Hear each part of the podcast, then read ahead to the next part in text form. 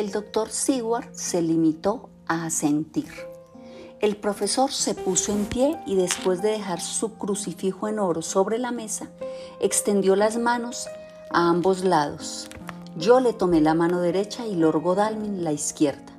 Jonathan me tomó la mano derecha con su izquierda y tendió su derecha al señor Morris. Así, cuando todos nos tomamos de la mano, nuestra promesa solemne estaba hecha. Sentí una frialdad mortal en el corazón, pero ni por un momento se me ocurrió retractarme. Volvimos a tomar asiento en nuestros sitios correspondientes y el doctor Van Helsing siguió hablando con una complacencia que mostraba claramente que había comenzado el trabajo en serio. Era preciso tomarlo con la misma gravedad y seriedad que cualquier otro asunto importante de la vida. Bueno, ya saben a qué tendremos que enfrentarnos, pero tampoco nosotros carecemos de fuerza. Tenemos por nuestra parte el poder de asociarnos, un poder que les es negado a los vampiros. Tenemos fuentes científicas, somos libres para actuar y pensar, y nos pertenecen tanto las horas diurnas como las nocturnas. En efecto, por cuanto nuestros poderes son extensos, son también abrumadores, y estamos en libertad para utilizarlos. Tenemos una verdadera devoción a una causa y un fin que alcanzar que no tiene nada de egoísta. Eso es mucho ya. Ahora veamos hasta dónde están limitados los poderes que vamos a enfrentar y cuán limitado está el individuo. En efecto, vamos a examinar las limitaciones de los vampiros en general y de este en particular. Todo cuanto tenemos como puntos de referencia son las tradiciones y las supersticiones. Esos fundamentos no parecen al principio muy importantes.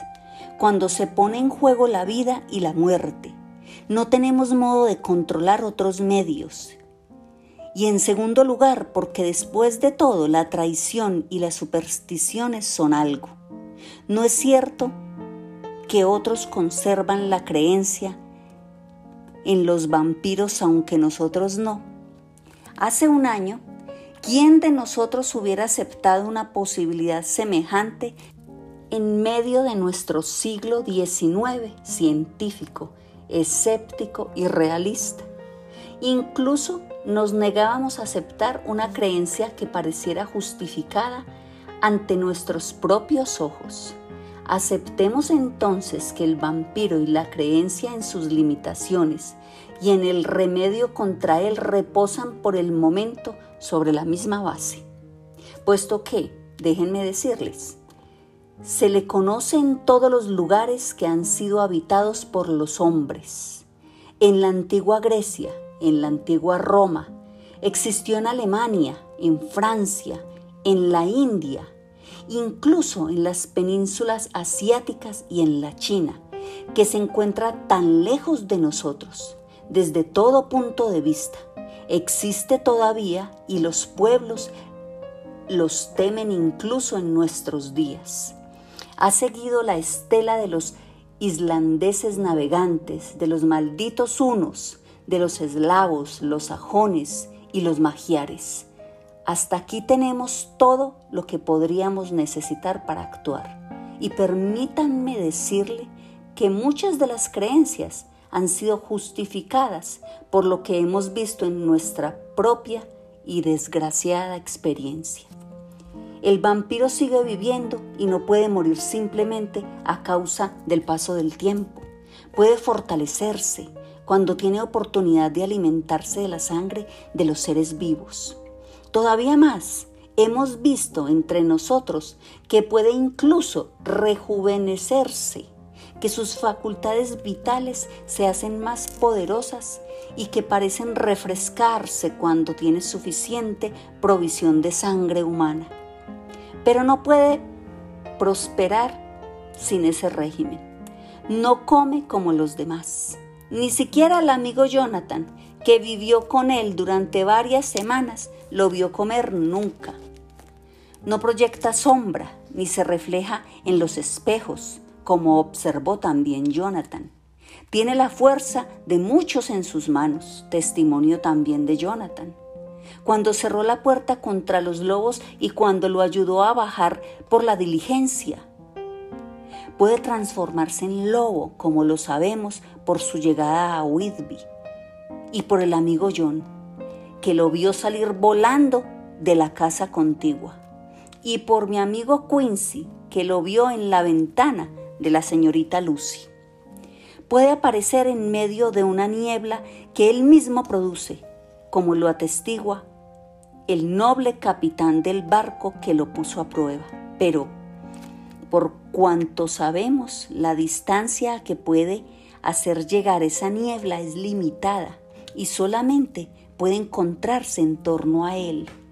Llega en los rayos de luz de la luna como el polvo cósmico, como nuevamente Jonathan vio a esas hermanas en el castillo de Drácula. Se hace tan pequeño, nosotros mismos vimos a la señorita Lucy, antes de que se recuperara la paz, entrar por una rendija del tamaño de un cabello en la puerta de su tumba. Puede, una vez que ha encontrado el camino, salir o entrar de o a cualquier sitio por muy herméticamente cerrado que esté, o incluso unido por el fuego, soldado, podríamos decir.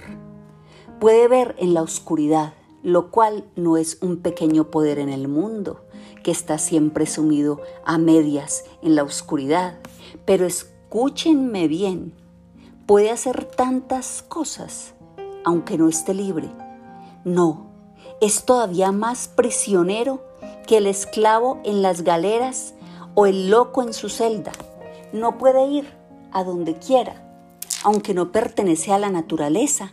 Debe, no obstante, obedecer a algunas de las leyes naturales. No sabemos por qué. No puede entrar en cualquier lugar al principio a menos que haya algún habitante de la casa que lo haga entrar, aunque después puede entrar cuando y como quiera. Sus poderes cesan como los de todas las cosas malignas al llegar el día. Solamente en algunas ocasiones puede gozar de cierto margen de libertad. Si no se encuentra exactamente en el lugar debido, solamente puede trasladarse al mediodía o en el preciso momento de la puesta del sol o del amanecer. Son cosas que hemos sabido y que en nuestros registros hemos probado por inferencia. Así, mientras puede hacer lo que guste dentro de sus límites, cuando se encuentra en el lugar que le corresponde, en tierra, en su ataúd, o en el infierno, o en un lugar profano, como vimos cuando se dirigió a la tumba del suicida en Whitby. En otros lugares solamente puede cambiarse cuando llega el momento oportuno. Se dice también que solamente puede pasar por las aguas corrientes al reflujo de la marea Además, hay cosas que lo afectan de tal forma que pierde su poder, como los ajos que ya conocemos, y las cosas sagradas como este símbolo, mi crucifijo, que estaba entre nosotros incluso ahora, cuando hicimos nuestra resolución. Para él todas esas cosas no significan nada, pero toma distancia y guarda silencio, con respeto. Existen también otras cosas de las que voy a hablarles, por si en nuestra investigación las necesitamos. La rama del rosal silvestre que se coloca sobre su féretro le impide salir de él.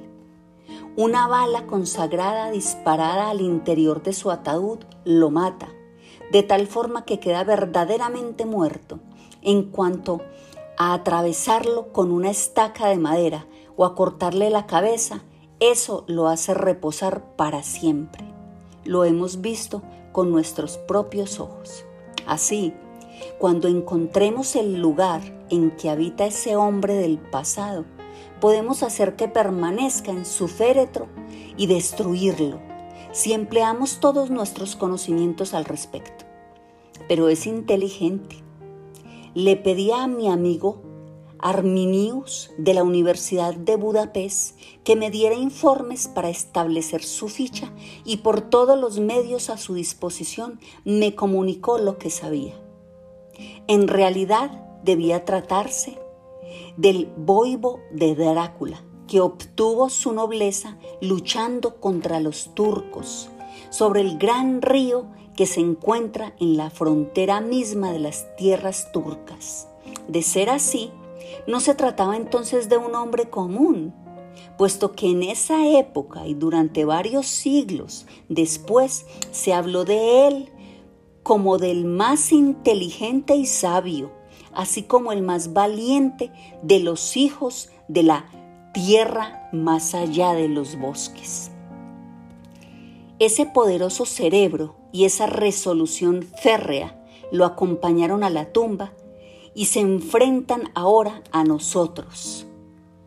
Los Drácula eran, según Arminius, una familia grande y noble, aunque de vez en cuando había vástagos que según sus coetáneos habían tenido tratos con el maligno. Aprendieron sus secretos en la escolomancia, entre las montañas sobre el lago Germastard, donde el diablo reclamaba al décimo estudiante como suyo propio. En los registros hay palabras como brujo y satán, infierno, y en un manuscrito se habla de este mismo Drácula como de un vampiro, que todos comprendemos perfectamente. De esa familia surgieron muchos hombres y mujeres grandes, y sus tumbas consagraron la tierra donde solo este ser maligno puede morar, porque no es el menor de los horrores que ese ser maligno está enraizado en todas las cosas buenas, sino que no puede reposar en suelo que tenga reliquias santas. Mientras hablaba el maestro, el señor Morris estaba mirando fijamente a la ventana y levantándose tranquilamente salió de la habitación. Se hizo una ligera pausa y el profesor continuó. Ahora debemos decidir qué vamos a hacer. Tenemos muchos datos a nuestra disposición y debemos hacer los planes necesarios para nuestra campaña. Sabemos por la investigación llevada a cabo por Jonathan que enviaron del castillo 50 cajas de tierra a Whitby y que todas ellas han debido ser entregadas en Carfax. Sabemos asimismo que al menos unas cuantas de esas cajas han sido retiradas. Me parece que nuestro primer paso debe ser averiguar si el resto de esas cajas permanecen todavía en la casa que se encuentra más allá del muro que hemos observado hoy, o si han sido retiradas otras. De ser así, debemos seguirlas. En ese punto fuimos interrumpidos de un modo asombroso. Afuera sonó el ruido de un disparo de pistola. El cristal de la ventana fue destrozado por una bala que, desviada sobre el borde del marco, fue a estrellarse en el lado opuesto de la habitación. Temo que soy en el fondo una cobarde, puesto que me estremecí profundamente. Todos los hombres se pusieron de pie. Lord Godalming se precipitó a la ventana y la abrió. Al hacerlo, oímos al señor Morris que decía, Lo siento, creo haberlos alarmado. Voy a subir y les explicaré todo lo relativo a mi acto. Un minuto más tarde entró a la habitación y dijo, fue una idiotez de mi parte. Y le pido perdón, señora Harker, con toda sinceridad. Creo que he debido asustarla mucho, pero el hecho es que mientras el profesor estaba hablando, un gran murciélago se posó en el pretil de la ventana. Les tengo un horror tan grande a esos espantosos animales desde que se produjeron los sucesos recientes que no puedo soportarlos y salí para pegarle un tiro, como lo he estado haciendo todas las noches, siempre que veo alguno. Antes Acostumbrabas reírte de mí por ello, Art. ¿Lo hirió? preguntó el doctor Van Helsing. No lo sé, pero creo que no. Ya se ha alejado volando hacia el bosque. Sin añadir más, volvió a ocupar su asiento y el profesor reanudó sus declaraciones. Debemos encontrar todas y cada una de esas cajas y cuando estemos preparados debemos capturar o liquidar a ese monstruo, por así decirlo. Debemos esterilizar esa tierra para que ya no pueda buscar refugio en ella. Así, al fin, podremos hallarlo en su forma humana entre el mediodía y la puesta del sol y atacarlo cuando más debilitado se encuentre. Ahora, en cuanto a usted, señora Mina, esta noche es el fin, hasta que todo vaya bien. Nos es usted demasiado preciosa para corregir riesgos semejantes. Cuando nos separemos esta noche, usted no deberá ya volver a hacernos preguntas. Se lo explicaremos todo a su debido tiempo. Nosotros los hombres, y estamos en condiciones de soportarlo, pero usted debe ser nuestra estrella y esperanza. Y actuaremos con mayor libertad si no se encuentra usted en peligro como nosotros. Todos los hombres, incluso Jonathan, parecieron sentir alivio pero no me parecía bueno que tuviera que enfrentarse al peligro y quizá reducir su seguridad, siendo la fuerza la mejor seguridad. Solo por tener que cuidarme, pero estaban decididos y aunque era una píldora difícil de tragar para mí, no podía decir nada. Me limité a aceptar aquel cuidado quijotesco de mi persona. El señor Morris resumió la discusión. Como no hay tiempo que perder, propongo que le echemos una ojeada a esa casa ahora mismo. El tiempo es importante y una acción rápida puede salvar a otra víctima. Sentí que el corazón me fallaba cuando vi que se acercaba el momento de entrar en acción, pero no dije nada, pues tenía miedo, ya que no quería ser un estorbo o carga. Ahora se han ido a Carfax, lo cual quiere decir que van a entrar en la casa. De una manera típica en los hombres me han dicho que me acueste y que duerma, como si una mujer pudiera dormir cuando las personas a quienes ama se encuentran en peligro. Tengo que acostarme y fingir que duermo para que Jonathan no sienta más ansiedad por mí cuando regrese. Del diario del doctor Seward primero de octubre a las 4 de la mañana. En el momento en que nos disponíamos a salir de casa, me llegó un mensaje de Renfield rogándome que fuera a verlo inmediatamente, debido a que tenía que comunicarme algo de la mayor importancia. Le dije al mensajero que le comunicara que cumpliría sus deseos por la mañana, que estaba ocupado en esos momentos. El enfermero añadió, parece muy intranquilo, señor. Nunca lo había visto tan ansioso. Creo que si no va usted a verlo pronto es posible que tenga uno de sus ataques de violencia. Sabía que el enfermero no me diría eso sin tener una causa justificada y por consiguiente le dije, muy bien, iré a verlo ahora mismo y les pedí a los otros que me esperaran unos minutos, puesto que tenía que ir a visitar a mi paciente. Llévame contigo, John, dijo el profesor.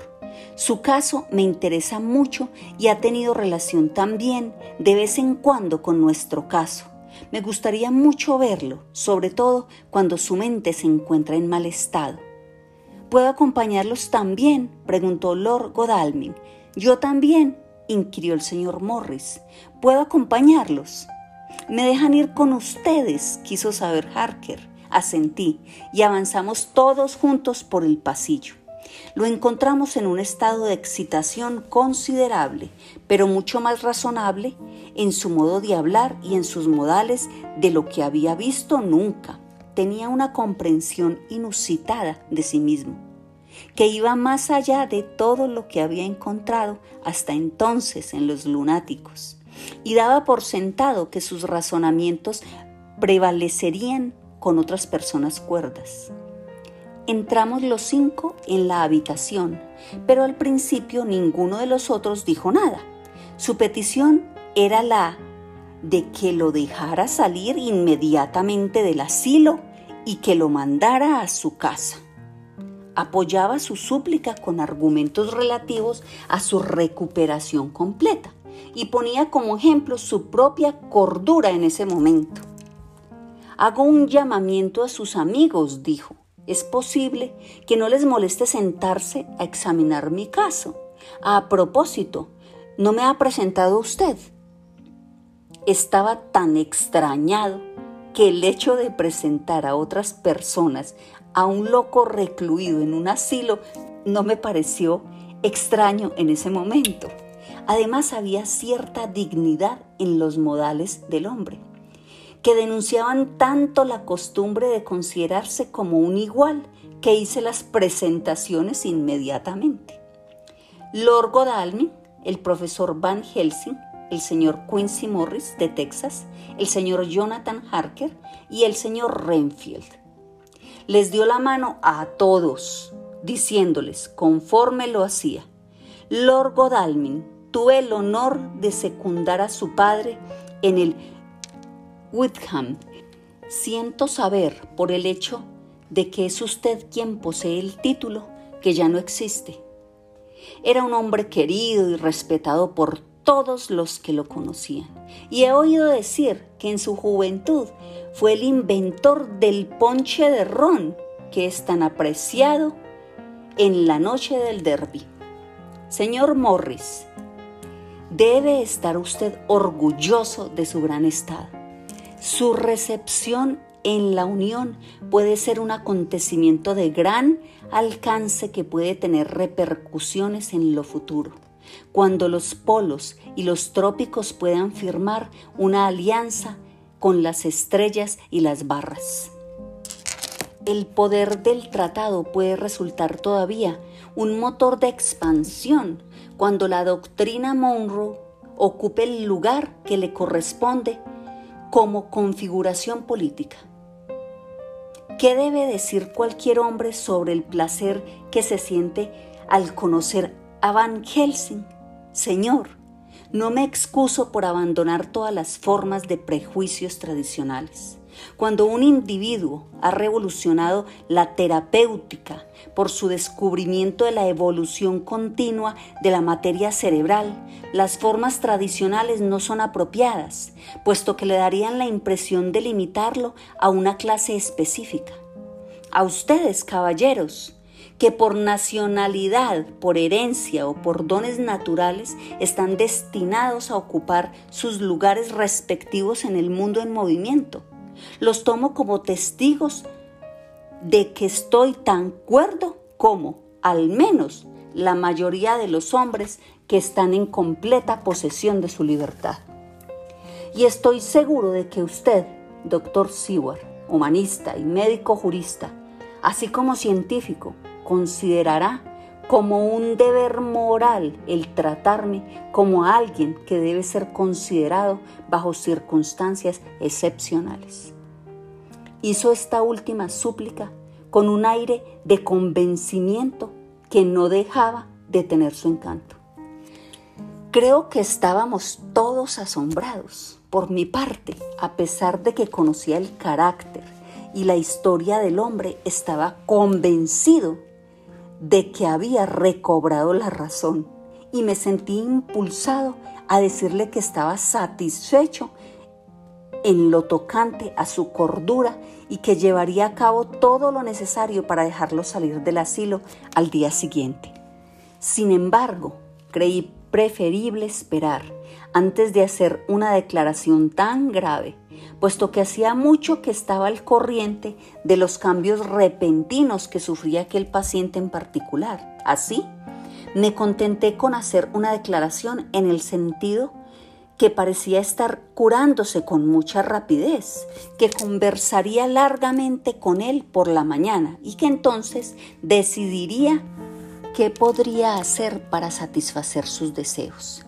Eso no lo satisfizo en absoluto puesto que se apresuró a decir, pero temo, doctor Seward, que no ha comprendido usted cuál es mi deseo. Debo irme ahora, inmediatamente, en este preciso instante, sin esperar un minuto más, si es posible. El tiempo urge y en nuestro acuerdo implícito con el viejo excita. Esa es la esencia del contrato.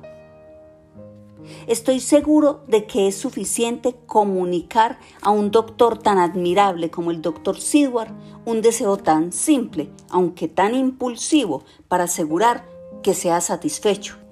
Me miró astutamente y al ver la negativa en mi rostro, se volvió hacia los demás y los examinó con detenimiento.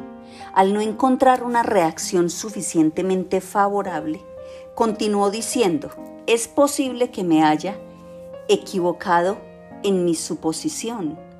Así es, le dije francamente, pero al mismo tiempo, como lo comprendí enseguida, con brutalidad. Se produjo una pausa bastante larga y luego dijo lentamente, entonces supongo que deberé cambiar solamente el modo en que he formulado mi petición. Déjeme que le ruegue esta concesión, don privilegio, como usted quiera llamarlo. En un caso semejante me veo contento de implorar, no por motivos personales, sino por amor de otros. No estoy en libertad para facilitarle a usted todas mis razones, pero puede usted, se lo aseguro, aceptar mi palabra de que son buenas, sanas y no egoístas, y que proceden de un alto sentido del deber.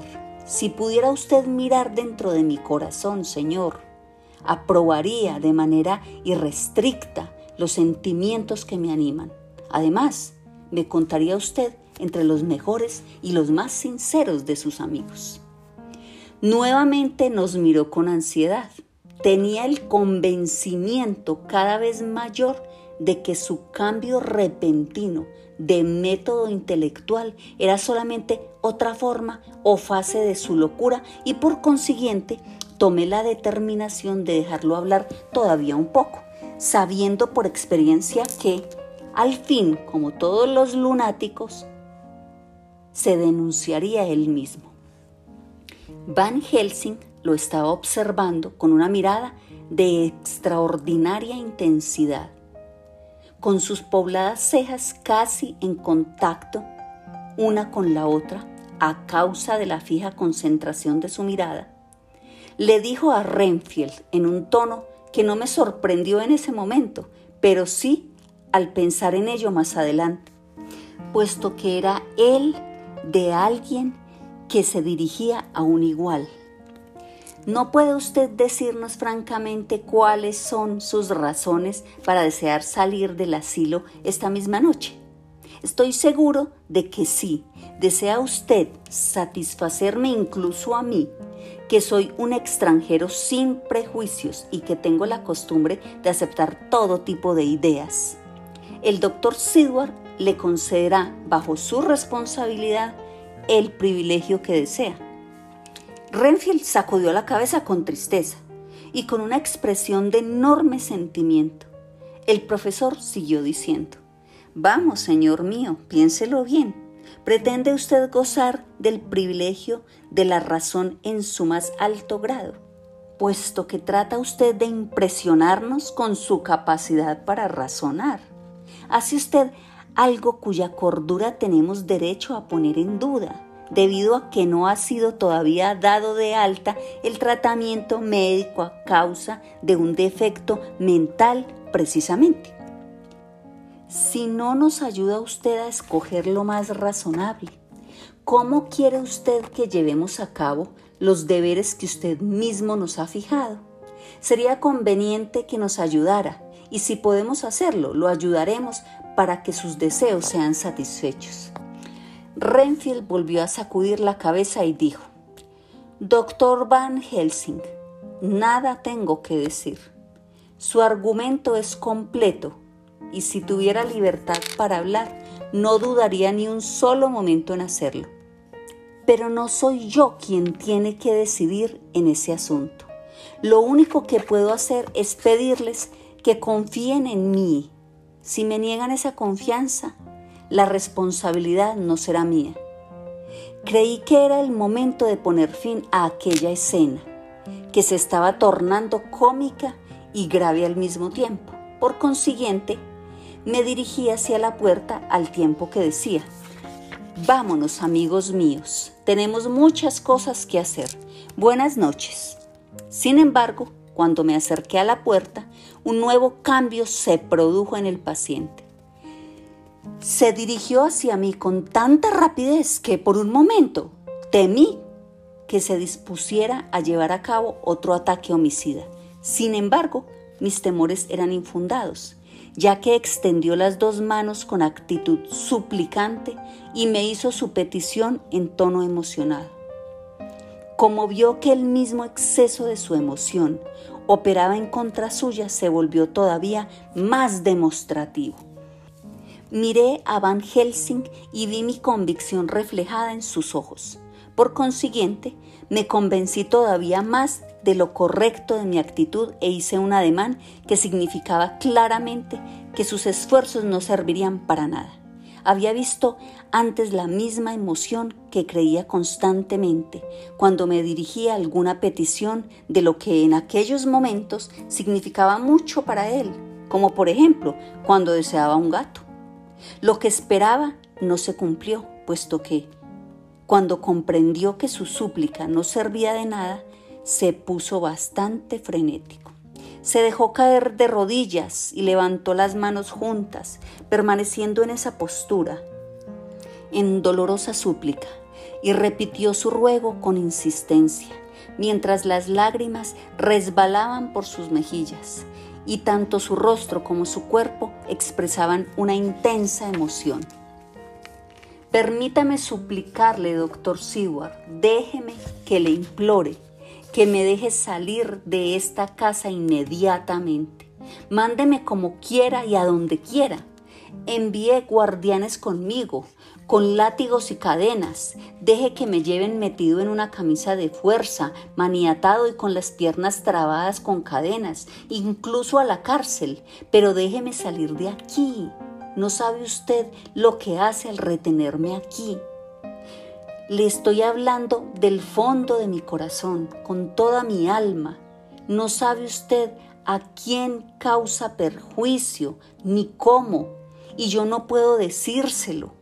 Ay de mí, no puedo decírselo por todo lo que le es sagrado, por todo lo que le es querido, por su amor perdido, por su esperanza de que viva, por su amor del Todopoderoso. Sáqueme usted de aquí y evite que mi alma se sienta culpable.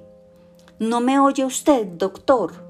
¿No me comprende usted que estoy cuerdo y que le estoy diciendo ahora la verdad, que no soy un lunático en un momento de locura, sino un hombre que está luchando por la salvación de su alma.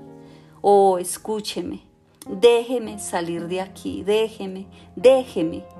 Pensó que cuanto más durara todo aquello, tanto más furioso se pondría y que así le daría otro ataque de locura. Por consiguiente, lo tomé de la mano e hice que se levantara. Vamos, le dije con firmeza. No continué esa escena ya la hemos presenciado bastante. Vaya a su cama y trate de comportarse de modo más discreto. Repentinamente guardó silencio y me miró un momento fijamente. Luego, sin pronunciar una sola palabra, se volvió y se sentó al borde de la cama.